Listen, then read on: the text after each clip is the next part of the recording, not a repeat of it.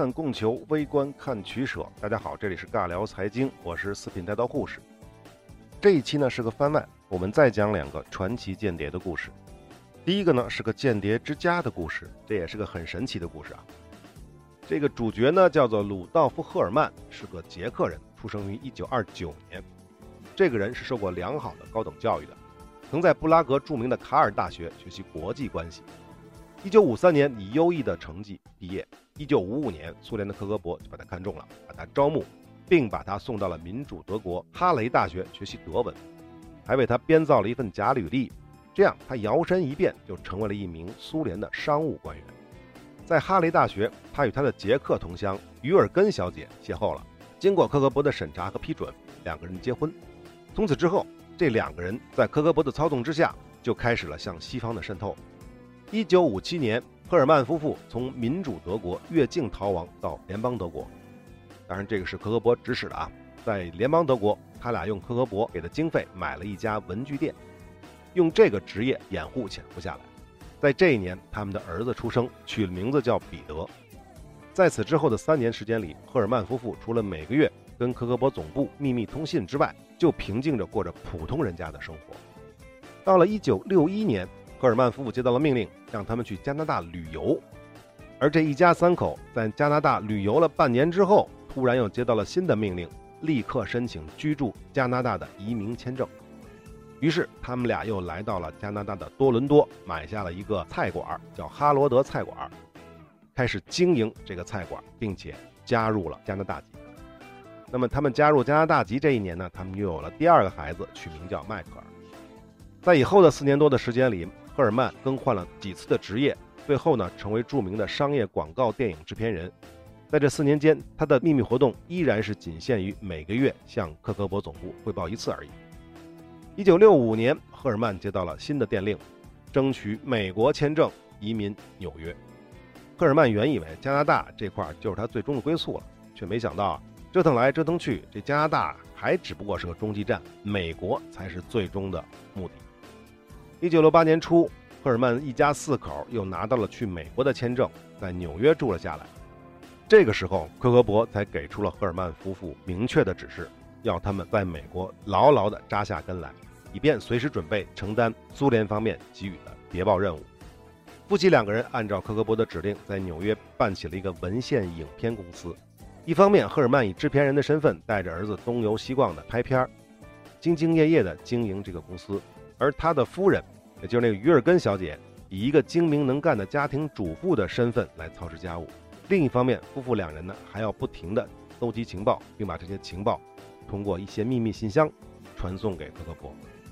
赫尔曼夫妇的潜伏非常成功，同他们交往的人从来没有人怀疑他们是间谍。但是呢，美中不足的是，赫尔曼杜撰的这个履历和年龄啊，使得他难以涉足美国最秘密的地方，因为他毕竟是外来的移民嘛，而且又是东欧过来的。而这些秘密的地方呢，又是克格勃必须要渗透的。所以到这个时候，赫尔曼夫妇把目光看向了他们的大儿子小彼得。这个时候的小彼得已经长大了，赫尔曼就找到了他的儿子，并且向他透露了自己真实的身份。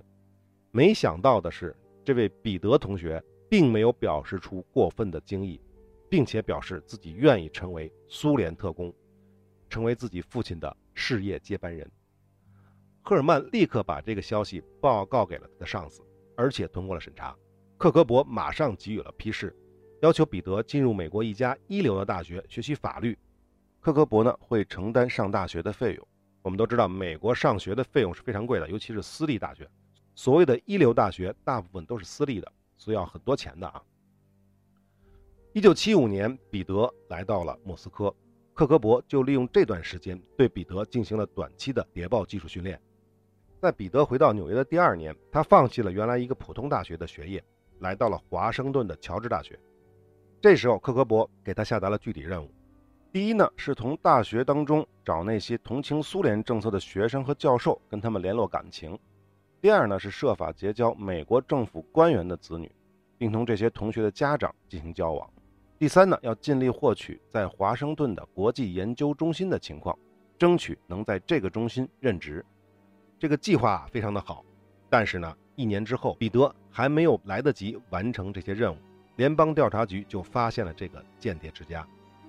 那么这个小彼得还没有完全的成为他父亲的事业接班人，那么这一家三口呢，就成为了 FBI 的阶下囚。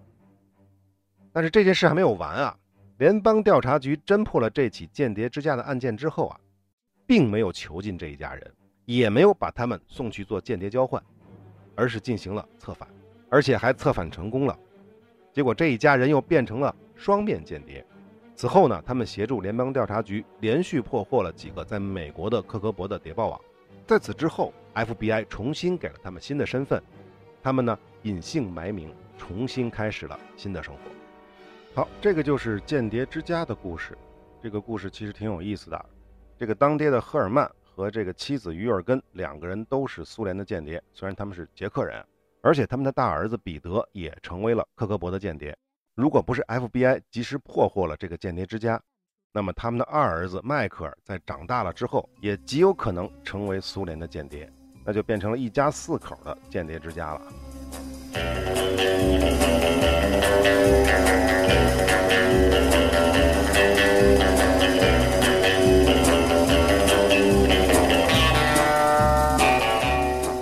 好，讲完间谍之家的故事，我们再讲一个著名的间谍，这个人叫做达斯科·波波夫。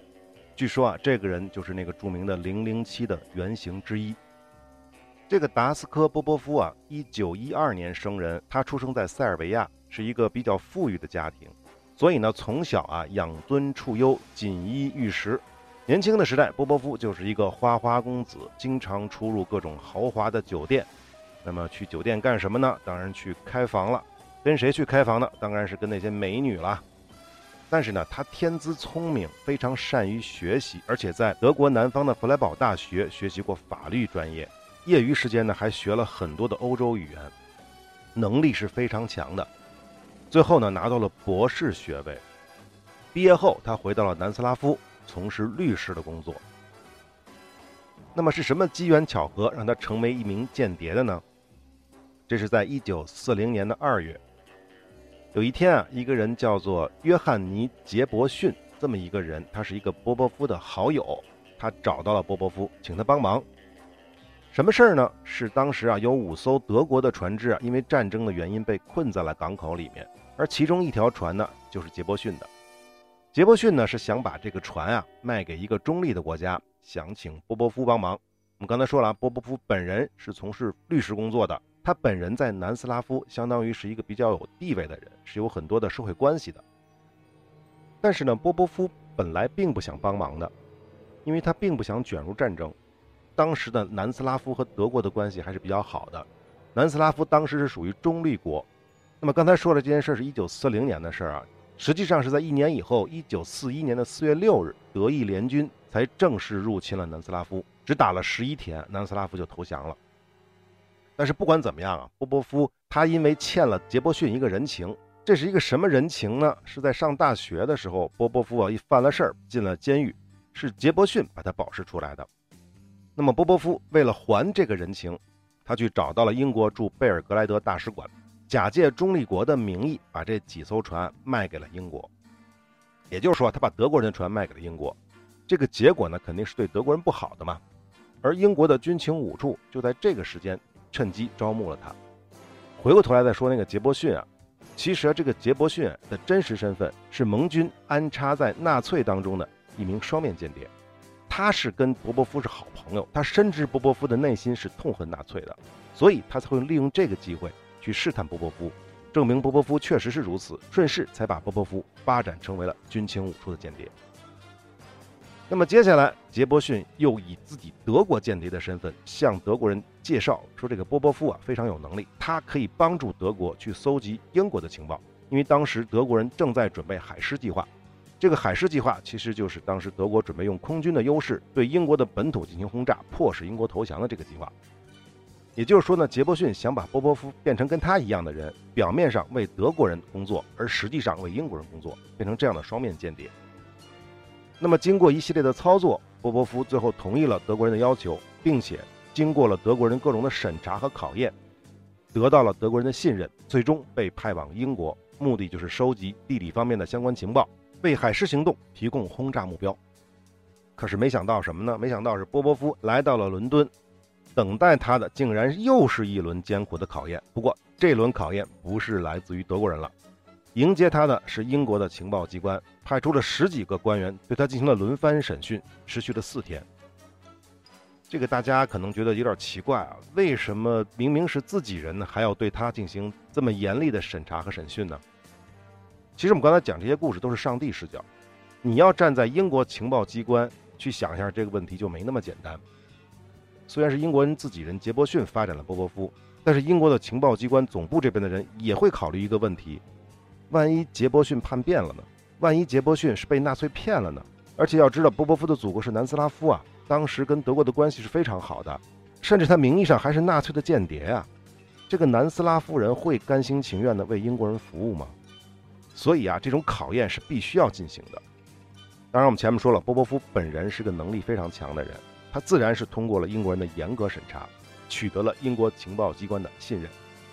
这里插一句啊，有的资料我查了很多资料，有的资料说这个时候波波夫已经不是在为军情五处服务了，而是被转到了军情六处。但也有的资料说他一直都是在为军情五处服务，这个其实不重要。所以后面呢，我们就不说什么 MI6 或者 MI5 了，就说英国情报机关了啊。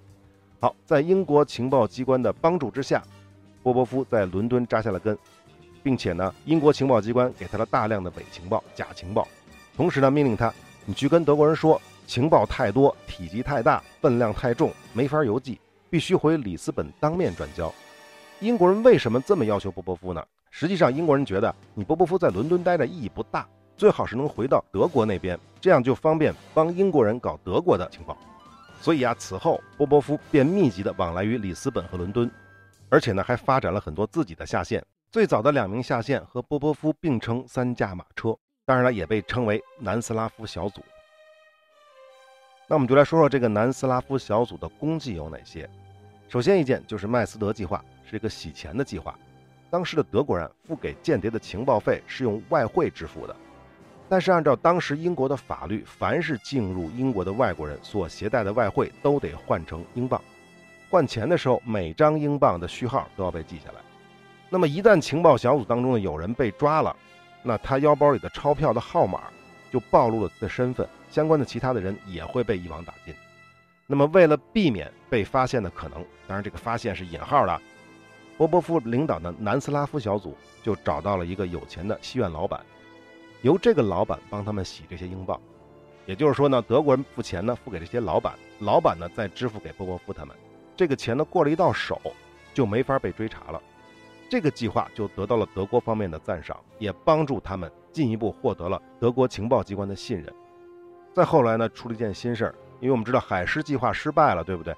德国人对英国不停的轰炸，但依然没有使得英国人投降。那么这时候德国人就想了，我能不能用生化武器？当然我们说的就是毒气弹了，芥子气一类的东西，用这种东西来袭击英国。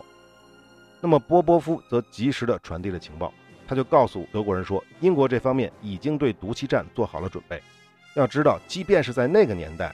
二战那个时代，在战争当中使用毒气，也会对自己国家在国际当中的处境非常的不利。而且啊，同时还有可能受到同样的毒气报复。那么现在德国人知道了，英国人已经做好了毒气弹的准备，而德国人自己还没准备好呢。万一我这边扔了毒气弹，英国人再往德国这儿扔怎么办啊？所以啊，如果这种情况下使用毒气弹，那就得不偿失了。最终，德国就根据波波夫的情报，放弃了发动毒气战的念头。此外呢，南斯拉夫小组还给德国人提供了很多政治情报，这些情报对战争的进程啊没有什么直接的影响。那他的目的主要是为了加强德国人对他们的信任，比如下面要说的这个马基雅维里计划，这个英国的海军想让德国人误认为在英国的东海岸部署了大量的水雷，所以呢就虚构了一张英国东海岸的水雷布雷图，并且呢交给了南斯拉夫的小组，让他们想办法送给德国人。而波波夫呢并没有用自己的渠道直接送给德国人，因为这样的话就太容易暴露了，太明显了，对吧？所以他就找到了一个人，这个人叫做伊文·蒙泰古，这是一个英国海军参谋总部的一个人，他是一个犹太人，而且还听说了很多当时关于德国犹太集中营的可怕的故事，比如说什么把人放到烤箱里烤死什么之类的，但实际上比这还可怕，我们都知道。他最怕的事情就是德国人真的最后会登陆英伦三岛，所以啊，总想着怎么能跟德国人搞个什么内幕交易，万一要是德国人打过来，我能够保住小命。那么这个人的情况呢，其实是在英国情报机构的控制之下的。波波夫知道这个消息之后，就一方面呢以德国间谍的身份接近他，另一方面呢设计让蒙太古无意中得到了这份水雷的布置图。最终呢，以一种合情合理的交易方式，把这份情报送给了德国人。由于整个这个过程是天衣无缝的，所以德国情报部门对此深信不疑。他们把这个绝密的情报送给了元首，希特勒便打消了从东海岸进攻英国的想法。那么再之后呢，到了1943年的4月，英国的情报机构要求波波夫调查德国人正在试制的一种很大杀伤力的新武器。这个新武器是啥呢？就是 V 一导弹。这里插一句啊，V 一和 V 二是不同的。V 一导弹是巡航式的，带翅膀的，飞行的模式呢像飞机，是在大气层内平着飞的。而这个 V 二是弹道导弹或者弹道火箭，它是抛物线的模式进行飞行的。总之呢，很快南斯拉夫小组就发现了，在德国的皮尼蒙德附近的两家生产小型飞机的工厂正在研制一种发射装置。并且了解到，他们还批量生产了一种无人驾驶的、能运载一吨重炸弹的单翼飞机的消息。把这个消息立刻就传给了英国，英国皇家空军马上就派出了轰炸机，对该地区进行了密集性的轰炸，使得德国人对 V 一生产瘫痪了半年之久。那么除此之外啊，刚才讲了这么多，网上还有很多资料在说波波夫的功绩啊，但是我看了之后呢，我认为就是有点问题的。很有可能是其他人安在波波夫身上的这个英雄事迹，比如呢，有的资料就说波波夫在一九四一年的时候被德国人派到了美国，在美国去建立情报组织，而在这个期间，波波夫呢发现了一个情报，就是日本有可能会偷袭珍珠港，他就通过了英国这边的渠道见到了 FBI 的头目胡福，据说呢，这个胡福认为波波夫本人就是个花花公子，所以他的情报根本就不可信，所以就把这个事儿给抹过去了。这个故事啊，其实一听就是编的。为什么呢？波波夫一共就做了五年的间谍，这个期间他绝大部分时间都在里斯本和英国待着，他哪有时间去美国呀？而且还去美国建立情报组织，他一个南斯拉夫人去那儿干什么？对不对？所以这个事件安在他的身上显然是假的。那么此外还有一个事件也安在他身上了啊，这个二战时间一个著名的假情报事件。一九四四年，盟军为了迷惑德国人，把一些伪造的文件和书信。放在了一个英国军官的尸体之上，当然是个假英国军官，啊让这个尸体飘到了西班牙的海岸，而且表面上它看起来像是一起飞机失事的结果。这个尸体上放了份文件，这个文件是有关盟军即将向希腊进攻的行动计划。那么这个目的很简单，就是为了诱骗德国人，让他们误以为盟军将从希腊登陆。同时呢。波波夫还向德国情报机关报告说自己截获了英美联军在苏格兰进行跳伞训练，以及英国方面正在对一起普通的飞机失事进行调查的这个情报。两件事儿相印证，使得德国人相信了盟军即将登陆希腊的消息。那么德军最高统帅部呢，就把大量的增援部队开到了希腊。德国海军的潜艇部队也奉命开到了克里特港进行集结。那么最后结果都知道了，盟军以很小的代价。没有打希腊，打的是意大利的西西里。那么有很多资料就说这个事件整个都是波波夫一手设计和执行的啊。这个说法也显然是后人强安上去的。因为我们要知道啊，根据前面讲了那么多，这个波波夫还有他的南斯拉夫小组其实只是个执行层面的间谍组织。像刚才讲的这个这么高规格的骗局设计，这个波波夫的权限根本就够不着。而且他一大半的时间都身在敌营啊，万一暴露了。那风险有多大？想想都知道，这是不可能的。那么实际上，波波夫最大的可能性啊，也就是参与了透露假情报这么一件事儿而已，而且肯定不是唯一的渠道，肯定还有其他的渠道去透露假情报。而至于这件事的实施过程当中，波波夫本人啊要传递的情报是真是假，他的真实目的又是什么？他根本就不可能知道，他只是按照领导的要求去做而已，这样才符合间谍行为的保密性原则嘛。好，但是不管怎么样，这位南斯拉夫人达斯科波波夫在二战期间以伊万和侦察兵两个代号，同时为德国和英国从事间谍工作，为盟国最终战胜法西斯德国做出了他应有的贡献。而且啊，由于英国这边不断的向他提供各种各样的真真假假的情报，使得波波夫啊一直保持了德国人的信任。可是呢，即便是如此，在战争的末期，波波夫呢还是差点被德国人识破了身份。有一天呢，在里斯本，波波夫在赌场里遇见了一个比利时的女孩。那么作为花花公子的波波夫，自然而然的就跟这个女孩上了床。那么一夜缠绵之后，波波夫睡着了。到清晨的时候，他醒了，却发现床上只有他自己一个人，而同时他听到了自己办公室里面有抽屉被打开的声音。他仔细地回忆了一下，好在办公室里没有什么会暴露他身份的文件，这个波波夫啊才逃过了一劫。那么这个比利时的姑娘实际上就是德国人的间谍，是被德国人派过来刺探波波夫真实身份的。但是啊，这只是一劫啊，没过多久，波波夫就再次受到了德国方面的严格审查。从柏林来了一位审讯专家，他们竟然对波波夫使用了测谎血浆。这个东西啊是可以破坏人的意志的，使得这人呢很容易说出真话来。但神奇的是，波波夫竟然没有被问出任何破绽。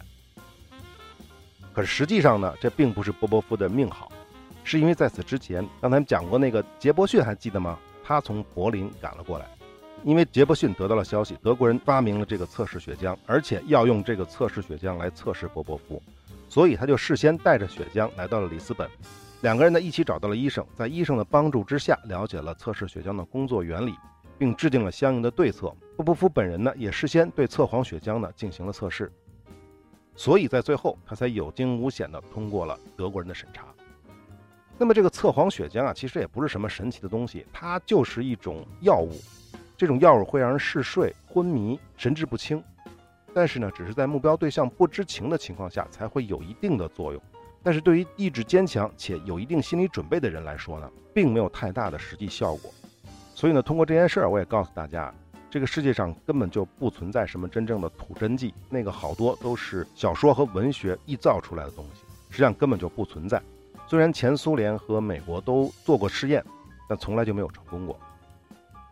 那么经过了这次测试之后，德国人才打消了对波波夫的怀疑。并再度把他派往伦敦，而且还提供了一笔数目不菲的奖金。可是呢，他到了伦敦不久之后，噩耗传来，依旧潜伏在德军当中的杰伯逊因巨额不明收入的原因被捕了。波波夫为了营救依然坚守在里斯本的南斯拉夫小组成员，星夜兼程地赶到了里斯本，但是为时已晚，他手下的谍报人员几乎全都被纳粹抓捕了，而他自己也差点没能回到伦敦。好在很快德国人就战败了。波波夫在英国本土迎来了战争的胜利。那么战争胜利之后，达斯科·波波夫被授予了大英帝国勋章，但是呢，他放弃了英国政府为他提供的公民资格，他去往了法国定居，并且在七十年代撰写了回忆录《间谍与反间谍》一书。这本书当中的部分个人经历与《零零七》系列小说当中的情节有很多相似的地方，因此啊，才有很多人认为波波夫便是詹姆斯·邦德的原型之一。到了1981年，达斯科·波波夫在法国南部的奥比奥去世，享年69岁。好，这个就是《零零七》的原型达斯科·波波夫的故事。那么本期的这个番外就聊到这里，我们下期再见。so deadly, my